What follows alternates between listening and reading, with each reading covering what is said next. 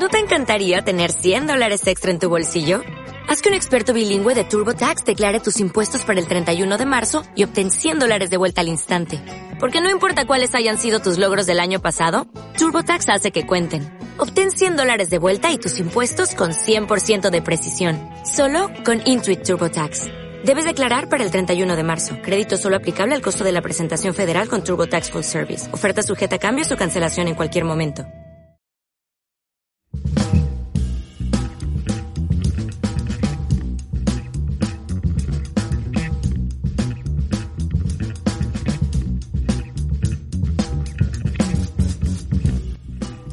Bienvenidos a Inside Esports, en el que es el décimo programa de la primera temporada y será el último. Aquí estamos, José Ángel Mateo, arroba Razablan en Twitter, y Calle Gutsito en Twitter, alias, o nombre real, Bruno Viña. Again, they move from buff to buff. That now is red buff, but it's going to be Ning with the initiation with a knockback MLG, but he doesn't get it. Misses the ultimate. Crucial cooldown, and the choo-choo trains in the backlines. Everyone's low. Uzi's diving in. Everyone from IG is just going to get taken down. Triple kill being picked up by Uzi. Chasing down the fourth member. Duke's the only one left alive. Penta. Penta killed Uzi. That's the Pues sí, llegamos al décimo programa de la primera temporada, lo que es el, el final de una aventura, el, el, punto y aparte, Bruno. Eh, hemos llegado, ¿no? Hemos llegado, que, que, es lo es lo realmente importante, sobre todo después de, de ese paroncillo ¿no? que, que tuvimos. Pero uh -huh. al final estamos aquí y el viaje pues llega a una parada. Llega a una parada, pero queríamos, como siempre, o hacemos eh, algo mirando al pasado, algún perfil, o nos detenemos a, con algún tema de actualidad para darle una, una, vuelta, ya sabéis. Y lo que habíamos pensado para este programa, yo creo que mmm, por darle otro enfoque, era pues un poco hablar de nuestros deseos, ¿no? Para el futuro de los esports. Y, y simplemente plantearlo a modo de charleta, traer un par de temas y, y, a ver qué salía, porque queríamos cambiar un poco ese, ese registro y y eso, enfocarlo un poco al futuro, que yo creo que es lo, lo, verdaderamente interesante, porque es de lo que más se habla siempre en los esports, ¿no? Parece que nunca vivimos en el presente, ni mucho menos tenemos memoria para el pasado. Así que yo creo que mmm, podemos hacer un corte, Bruno, y empezamos, si te parece. Pues vamos allá. No pasarán. El eslogan y la camiseta de un pequeño equipo de Londres, inspirados en la Segunda República Española, le han dado al Clapton CFC una inesperada fama internacional. La indumentaria, aseguran, busca rendir homenaje a las brigadas internacionales que acudieron a España durante la Guerra Civil a luchar contra el ejército del dictador Francisco Franco.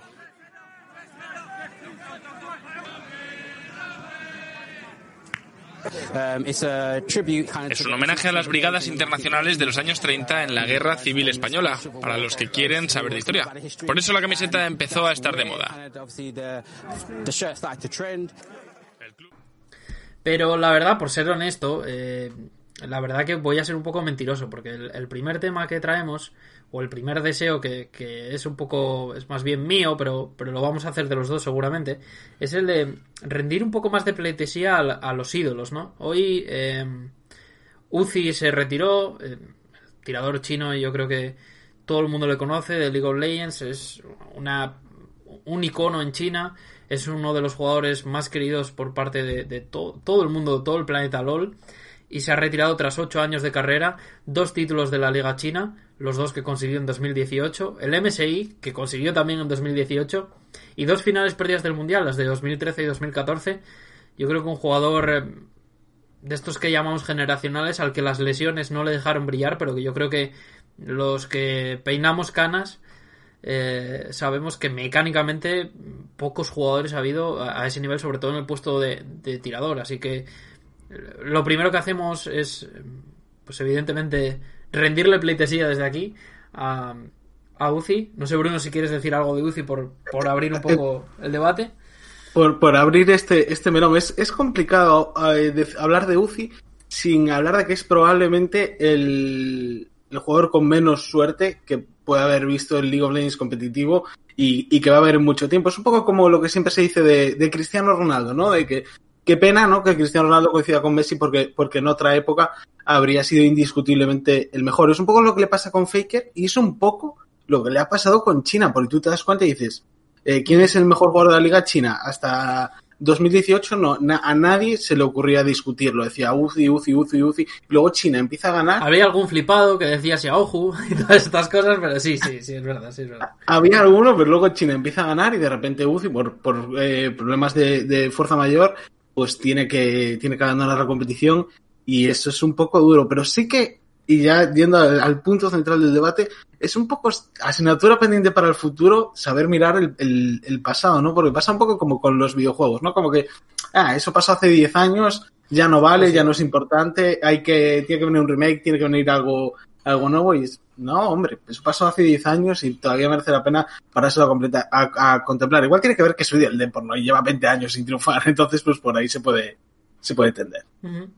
Eh, yo, yo por, por cerrar el tema UCI, sí, quería trasladar un, concepto que traje en, la web, ¿no? En escrito, que yo creo que, que para mí me, me- yo lo compararía mucho con, con Vince Carter, ¿no? No sé si lo conoce, la gente que lo escuche lo conozca, el jugador de la NBA, eh, que todos tendríamos una carpeta hace muchos años de él em, en nuestra pues en nuestro colegio porque porque es un jugador que, que llegó a las 22 temporadas en la NBA eh, por lo tanto a nivel de longevidad eh, los 8 años de UCI yo creo que pueden trasladarse bastante bien ¿no?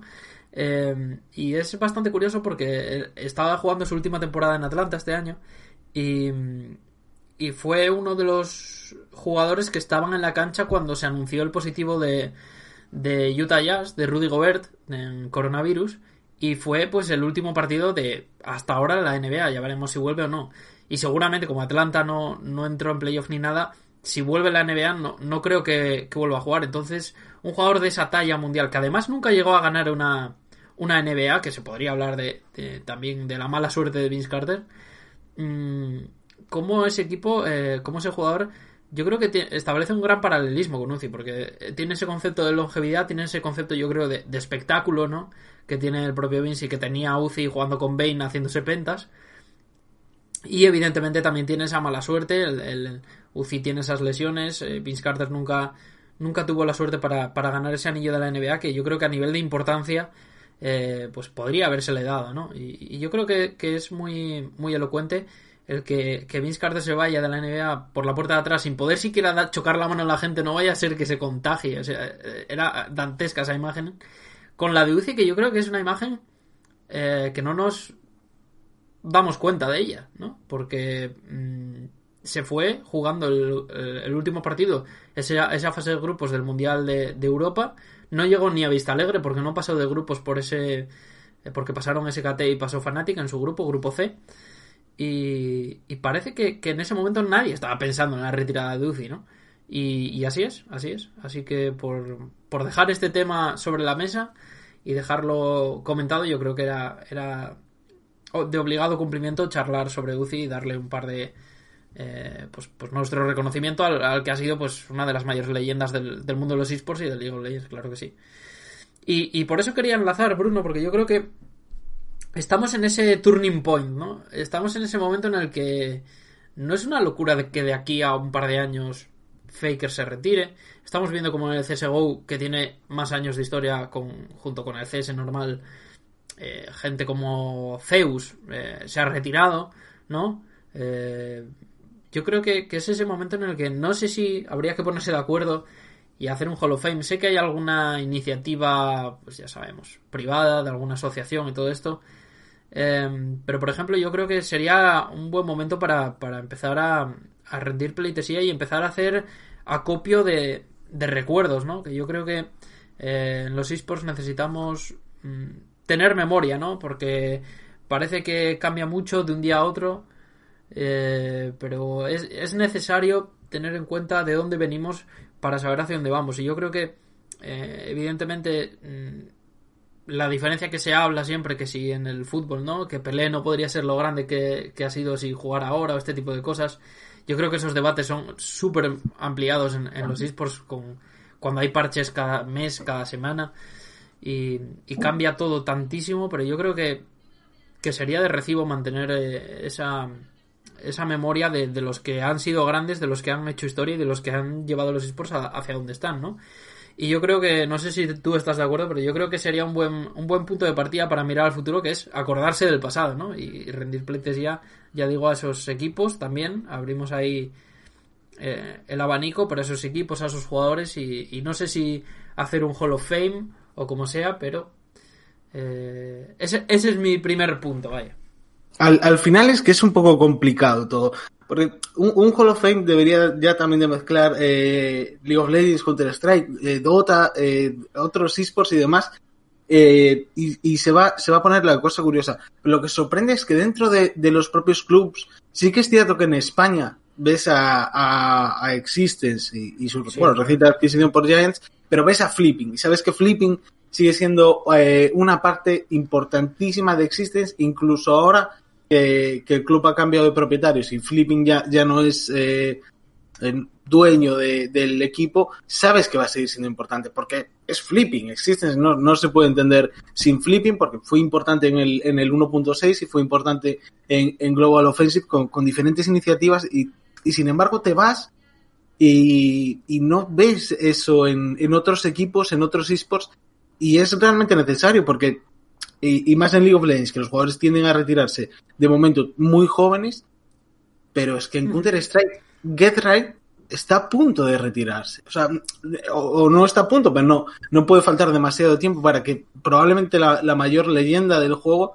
acabe, acabe colgando el ratón. ¿Y qué va a pasar cuando, cuando Get Right se retire? ¿Cómo, ¿Cómo nos vamos a despedir de él? Yo, yo no quiero, y, y, y supongo que nadie en todos los esports lo quiere, que es este momento sin foto.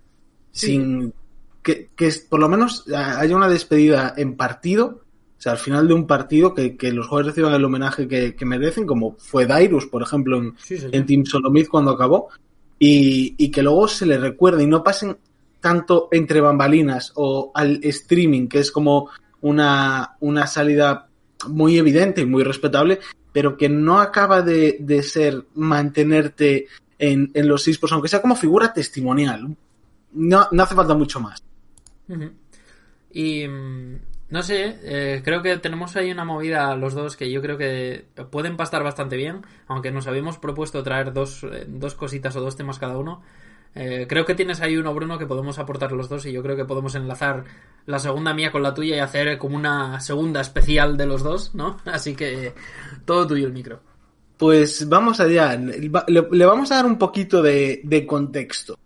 Una, una, de las cosas más bonitas que tiene el fútbol inglés, y sobre todo, no tanto en, en, la primera división, porque eso se parece mucho, mucho a España, aunque hay algunos, algunos ligeros cambios, sino en las categorías inferiores, estás a la tercera, a la cuarta, incluso a la non-league, que son las categorías de quinta para abajo, y es que los, los, los equipos, los clubes de esports tienen un impacto los clubes de, de, deporte tradicional, de fútbol, perdón, tienen un, un impacto brutal en su zona. Transforman la, la, forma en la que la sociedad vive en, en, su área, en su área de influencia. Y por eso yo creo que a los ISPOs, una de las cosas que más falta le hace es tener impacto sociocomunitario. Pues sí. Eh, es muy interesante esto porque, mira, ya, ya tenemos por ahí, la gente puede volver atrás y, repasar el programa sobre la Overwatch League. Pero durante este tiempo ha salido otro tema. Evidentemente, la Overwatch League eh, pone un circo y le crecen los enanos. Porque lo que, lo que ha pasado es que se ha filtrado a través de unas conversaciones de, de que ha tenido Richard Lewis, el, el periodista de Deserto, que mm, el caso un poco de, de, Vancouver Titans, que fue bastante paradójico, nosotros lo tocamos así un poco de, de pasada, pero fue eh, el subcampeón de, del año pasado que este año ha dejado fuera, pues a, a, pocos días de empezar la temporada, dejó fuera a toda su plantilla, ¿no? Eh, pues son explicaciones sobre, sobre ese un poco de contexto, sobre ese um, hecho. Y eh, pues uno de los puntos, sobre todo, era que, que la Overwatch League estaba enfocada un poco a esto, ¿no? No tanto, no sé si a, temas sociocomunitarios, pero sí sobre todo a tener espacios locales, ¿no? A, a tener una comunidad fuerte en, en, su franquicia, ¿no? En su localidad. Ya que está en Vancouver, allí en Canadá, pues... Eh, esto no era tan así porque el equipo no se lo tomó muy en serio y según algunas declaraciones decían que, que llegaba, llevaban a los equipos a, a, jugar, eh, bueno, a su equipo a, firmar pues el meet and greet, ¿no? Que se llama allí en, en, en el mundo anglosajón y no había, no había traductor de coreano.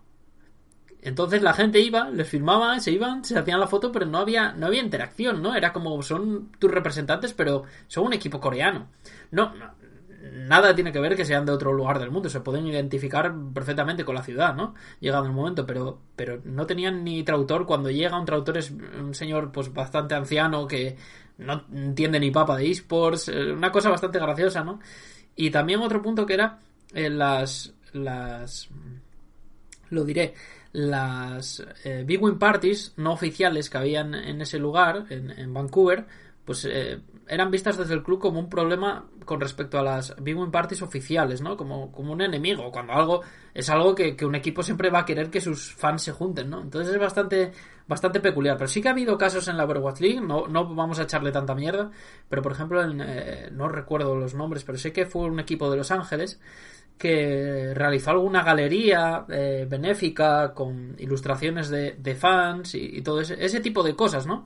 Que yo creo que, es a lo que apuntas, Bruno.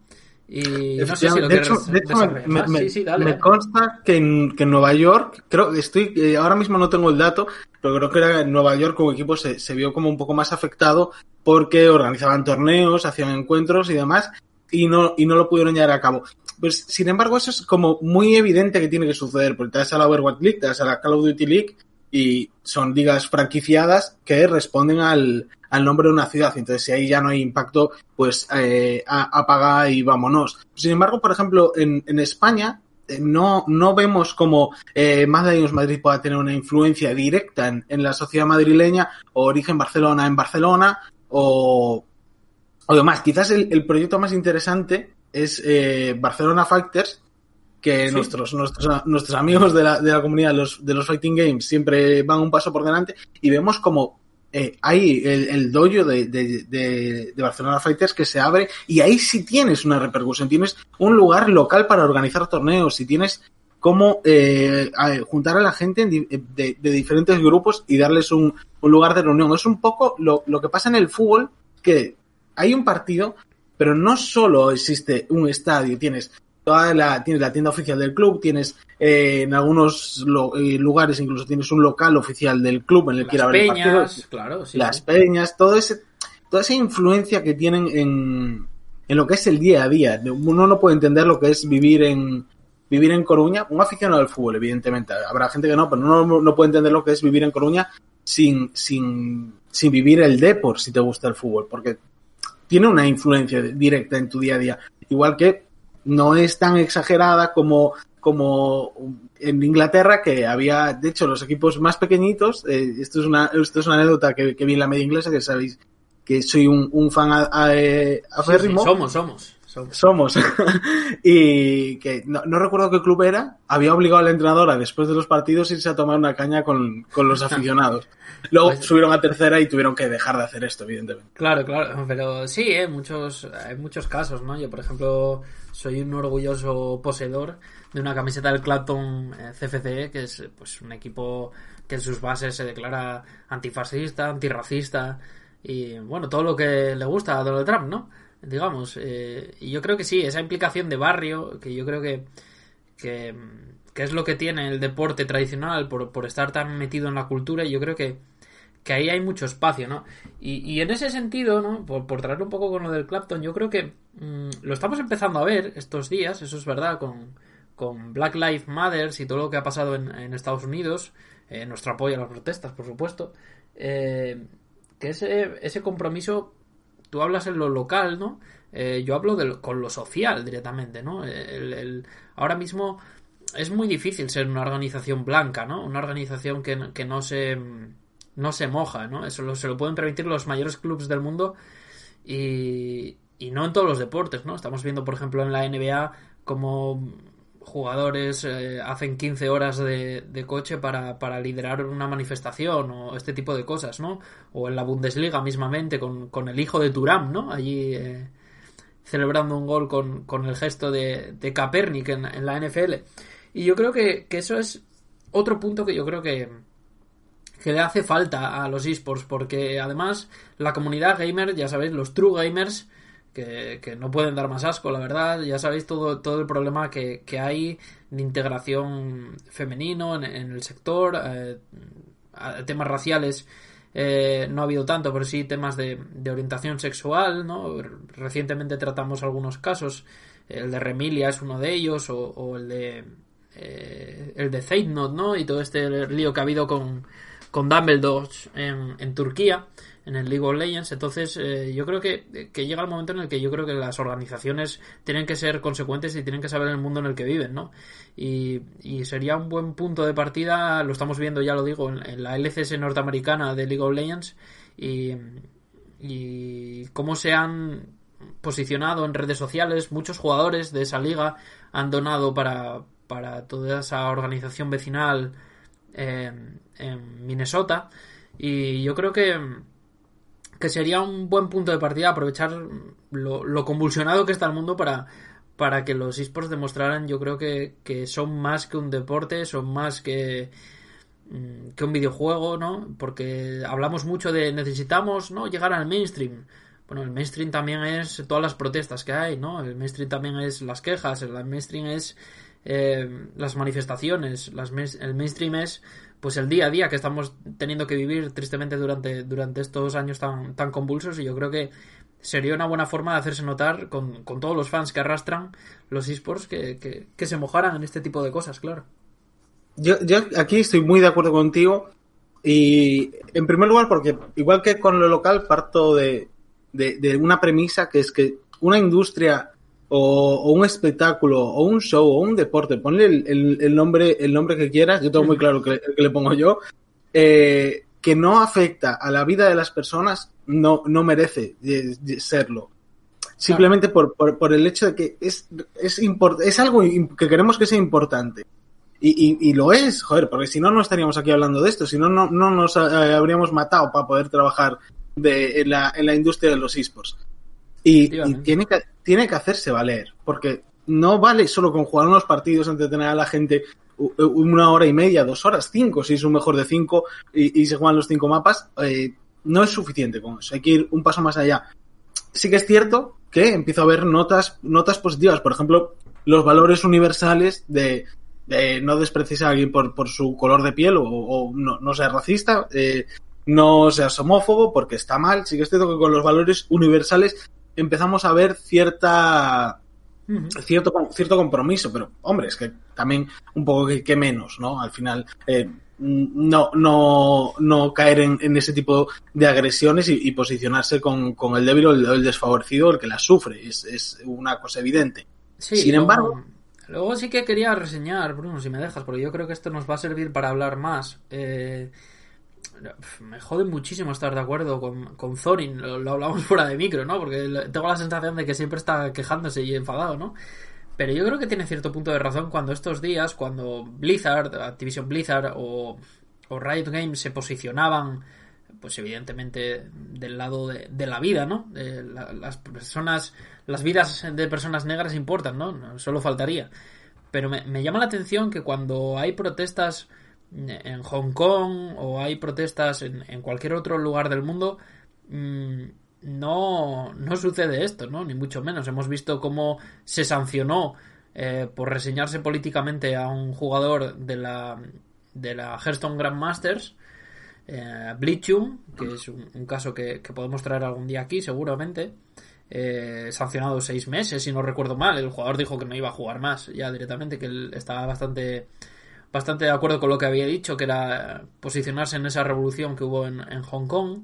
Eh, durante ese mismo momento eh, recuerdo que salió una noticia en la que Riot eh, le dijo a sus comentaristas o solicitaba a sus comentaristas que no hablaran de política, que eso no pertenecía al juego y yo creo que eso es dar pasos hacia atrás, ¿no?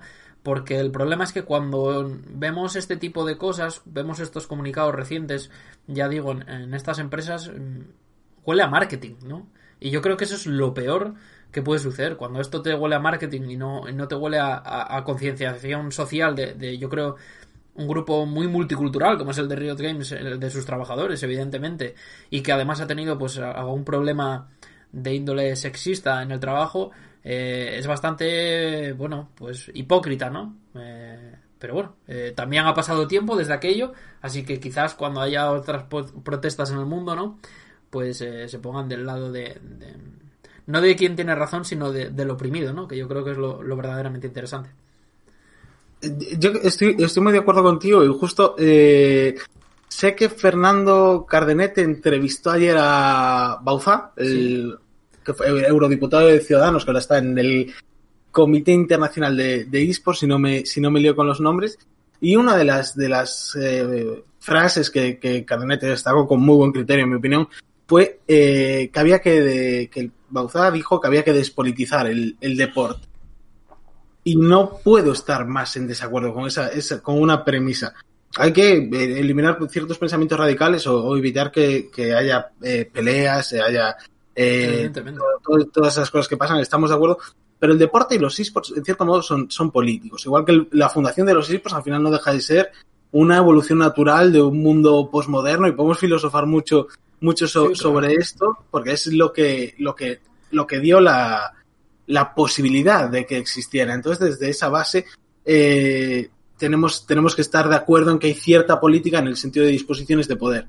Y, y si hay poder y, y se puede utilizar para ayudar a las personas, que es lo verdad, es lo, importante, porque al final todo, si, si, te fijas, todo lo que estamos hablando se resume en ayudar a las personas o, o, colectivos en este caso. Y si podemos usar esas disposiciones de poder, ese, ese cierto, cierto peso de la industria a nivel de transformar las opiniones o las experiencias vitales de, de, de las, de, las personas implicadas, es que tenemos que usarlas. No podemos castigar a un jugador porque diga que las protestas de, de Hong Kong están bien. No podemos eh, castigar a un jugador por, por ser activista cuando no ha hecho ningún acto de racismo, de homofobia, no ha hecho nada así. Eh, no podemos cortar la sala. Entiendo que, que, para las marcas a lo mejor ese jugador deja de ser atractivo, eso es su problema. Tú no eres responsable de todo lo, lo que pasa en tu retransmisión y no puedes vivir con ese miedo. Sí, ¿no? Esa es la típica anécdota que yo creo que siempre hay que sacar, ¿no? Sé que soy un pesado con la NBA, ¿no? Pero el, el punto más clave de esto es eh, ese Michael Jordan al que le reclaman en las elecciones eh, en, su, en, su, lugar de nacimiento, en, en North Carolina, cuando hay un, un, representante abiertamente homófobo, abiertamente racista, eh, con relaciones con Ku Klux Klan y todo este tipo de cosas, eh, enfrentado a una persona negra eh, de, del, del, bando demócrata, ¿no? Y él no se posicionó más allá de si es verdad que luego se supo que, que, le dio dinero para su campaña, ¿no? Pero él decía, bueno, es que yo tampoco conozco al otro. Bueno, hombre, Jordan. ¿No? Y de ahí salió esa frase, de ahí salió esa frase que, que, que, se le atribuye, que es la de los republicanos también compran zapatillas, ¿no? Que es, es ese mundo posmoderno del marketing, de las corporaciones, que, que, que es más propio, yo creo, de, o debería ser de fantasías como Cyberpunk y todo este tipo de cosas que del mundo real de, de, desigualdad en el que vivimos. Entonces yo creo que los jugadores, es verdad que les pagan por jugar, mmm, pero pero yo creo que también son personas que tienen que tener conciencia de, de, de, la gente a la que siguen y si no para influir para bien, yo creo que sobre todo no influir para mal, ¿no? A nivel de, de conductas tóxicas como hemos visto en, en Solo Q y en, y en este tipo de cosas o, o, o discriminaciones o, o, este tipo de, ya digo, de cosas. Eh, yo creo que sería un buen, un buen, punto de partida, ¿no? Por lo menos no cagarla, ¿no? que, que, hay algunos que lo hacen. Sí, y si, y si te parece, quiero hacer un matiz porque no, he estado pensando en lo que he dicho antes, no sé si lo, si lo he dejado muy claro y creo que hay un matiz muy importante en esto, en esto de los esports y en general con, con el deporte espectáculo a día de hoy, que mm. es que se ha pasado de depender del aficionado, en cierto modo, el aficionado es quien paga la entrada, es el que, el que aporta un sustento económico importante al club, hoy en día sí, tiene cierta relevancia, pero llevar el, el nombre de una casa de apuestas en la manga de la camiseta te va a dar mucho más dinero del que van a gastar los aficionados en todo el año. Y, y esa es un poco la, transformación de, de, los esports, porque no hay una implicación monetaria de los aficionados, pero probablemente con motivos de peso lógicos y, y demás para que, para que no la haya, pero eso es al final lo que te termina eh, atando un poco a marcas, a este tipo de cosas que no es, no es necesariamente negativo en absoluto, pero sí puede causar algún problema con, con estas cosas. Al final es que es eso, y, y se puede traducir perfectamente la, la, frase de Jordan a los racistas también compran teclados. Pues sí, eso es verdad, ¿no? Y, y, yo creo que es muy interesante eso de, de, de, que de verdad sí depende mucho de las marcas eh, el mundo de los esports, pero bueno, pues eh, yo creo que también hay que buscar fórmulas, lo, lo, comentaba, el tema está ahí, ¿no? El tema de Existence con los socios y todo este tipo de cosas. Y por eso también decimos el impacto local y global, porque yo creo que, que al final eh, las marcas son las que te dan el dinero, pero la posición te la dan las personas que te ven, ¿no? Entonces yo creo que hasta cierto punto te debes a, a la gente. No sé, si quieres pasar al, a, yo creo, último tema. Eh, yo creo que sí, porque yo no sé cuánto tiempo llevamos hablando, pero llevamos bastante tiempo. Llevamos un ratito, dale, dale. Eh, no, en cuanto, en cuanto al último, al último tema, al último aspecto a, a tener en cuenta es que nos queramos un poco a nosotros mismos en los esports. Quiero decir, somos, somos en una, industria que empieza a ser fuerte. Es cierto que no tan fuerte como las estimaciones de chorrocientos mil millones de euros de, beneficio que sacan algunos cada año, pero eh, eh, estamos hablando ya de, una cosa seria, de, de, un asunto importante y que incluso a la gente le interesa saber cómo, cómo avanzan los, los deportes electrónicos, los esports está pendiente del juego todo el rato porque genera temas de conversación, es, es, es realmente relevante. Y es el momento que nos tomemos en serio a nosotros mismos. Mm. Evidentemente, mm, yo, tenemos mucho hablado sobre esto, ¿no? Y, y yo creo que como que nos, por enlazarlo un poco, parece que necesitamos esa aprobación de fuera, ¿no? Y, y yo creo que, que, va en relación con lo que dices porque mmm, nos dedicamos a, repasar números, cifras, y parece que, que, cuantas más cifras damos, más nos acercamos al mundo de los influencers y menos a, al del deporte, al de la cultura, al de, al de espectáculo, ¿no? Que es, yo creo, lo, lo pues el, corolario que podemos sacar de, esta charla. Y es muy interesante eso, eso que dices, porque evidentemente lo, los equipos mmm, se valoran como empresas y yo creo que no, no, entienden la dimensión, ¿no? Volvemos a lo mismo, no, no entienden la dimensión de, de, lo que están haciendo, aunque están creciendo, aunque todavía no sean ese deporte de masas que muchos piensan que sí, yo creo que todavía queda. Eh, es momento de sacar pecho y de estar orgulloso de lo, de lo, que hemos construido, ¿no? Parece que necesitamos una aprobación de fuera que yo creo que no, no hace ni, ningún tipo de falta.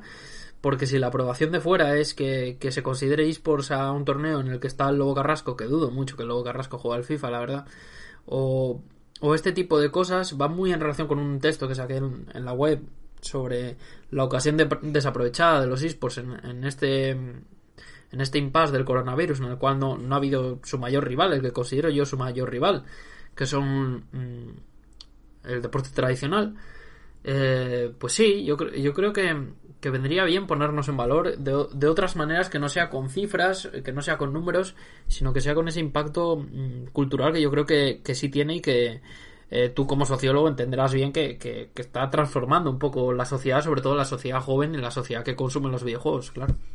E, Efectivamente, de hecho, por, por, eso viene un poco mi, mi defensa a, a, ciegas de que los esports son un deporte, aunque sí que es cierto que el planteamiento no, no tiene que ser el mismo, porque bien han señalado eh, eh, diferentes personalidades del sector, se me ocurre Sergi Mesonero, se me ocurre eh, otra vez Fernando Cardenete, se me ocurre prácticamente cualquier persona que es como poco más que, que una palmadita en la espalda en cierto modo es así y, no, no, necesitamos ese, ese, reconocimiento, por mucho, por mucho que me, me duele decirlo, ¿eh? te lo prometo.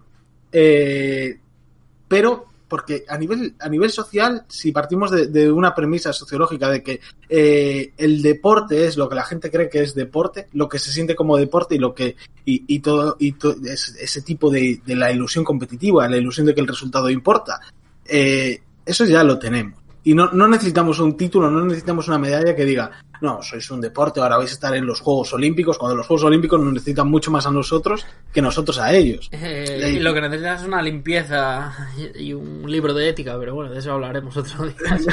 necesitan, necesitan muchas cosas. La verdad es que los Juegos Olímpicos no están, por, por lo que sea, no están, no están, no están del todo bien.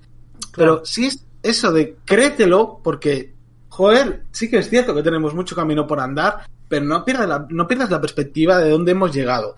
De que todo esto empezó eh, prácticamente eh, con, por poner una competición semiseria con, con John Carmack apostando su Ferrari. sí, es verdad. Claro.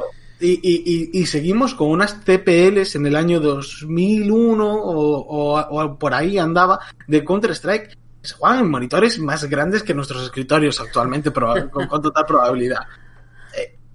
En plan, hemos conseguido llegar hasta aquí prácticamente solo. Es cierto que, buena parte del mérito hay que dárselo a Riot Games, que ha hecho un trabajo espectacular tirando para arriba el LOL y ha hecho muchísimo efecto de llamada, pero los majors también existían antes y la cosa fue escalando, fue escalando, fue escalando y la trayectoria es ascendente.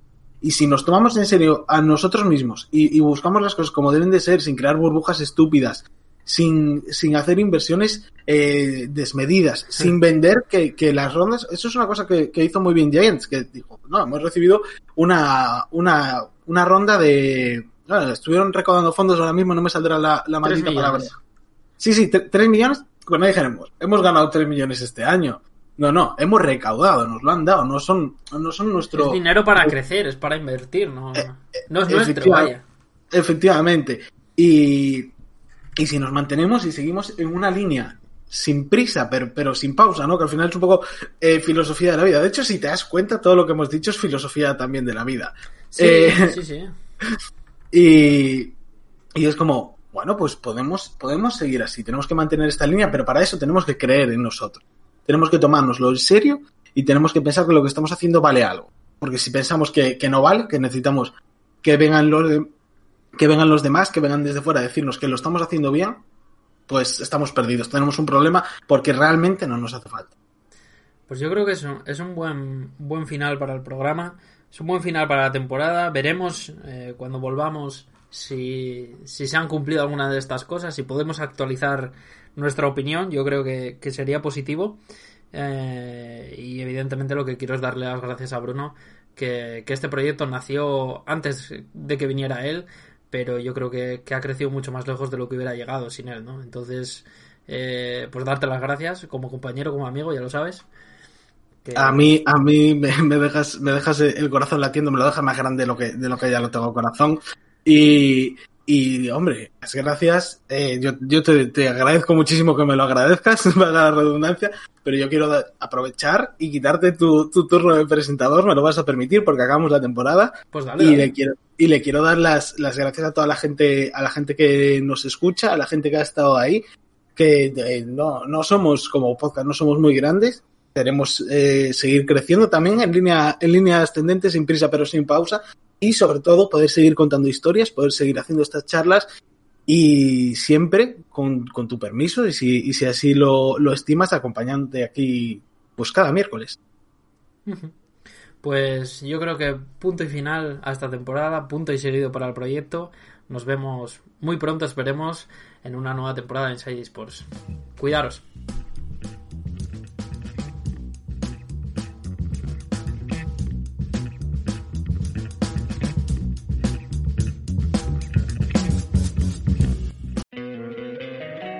Encantaría tener 100 dólares extra en tu bolsillo?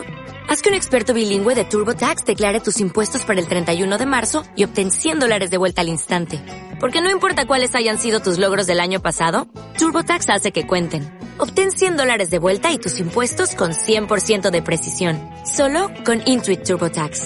Debes declarar para el 31 de marzo. Crédito solo aplicable al costo de la presentación federal con TurboTax Full Service. Oferta sujeta a cambios o cancelación en cualquier momento.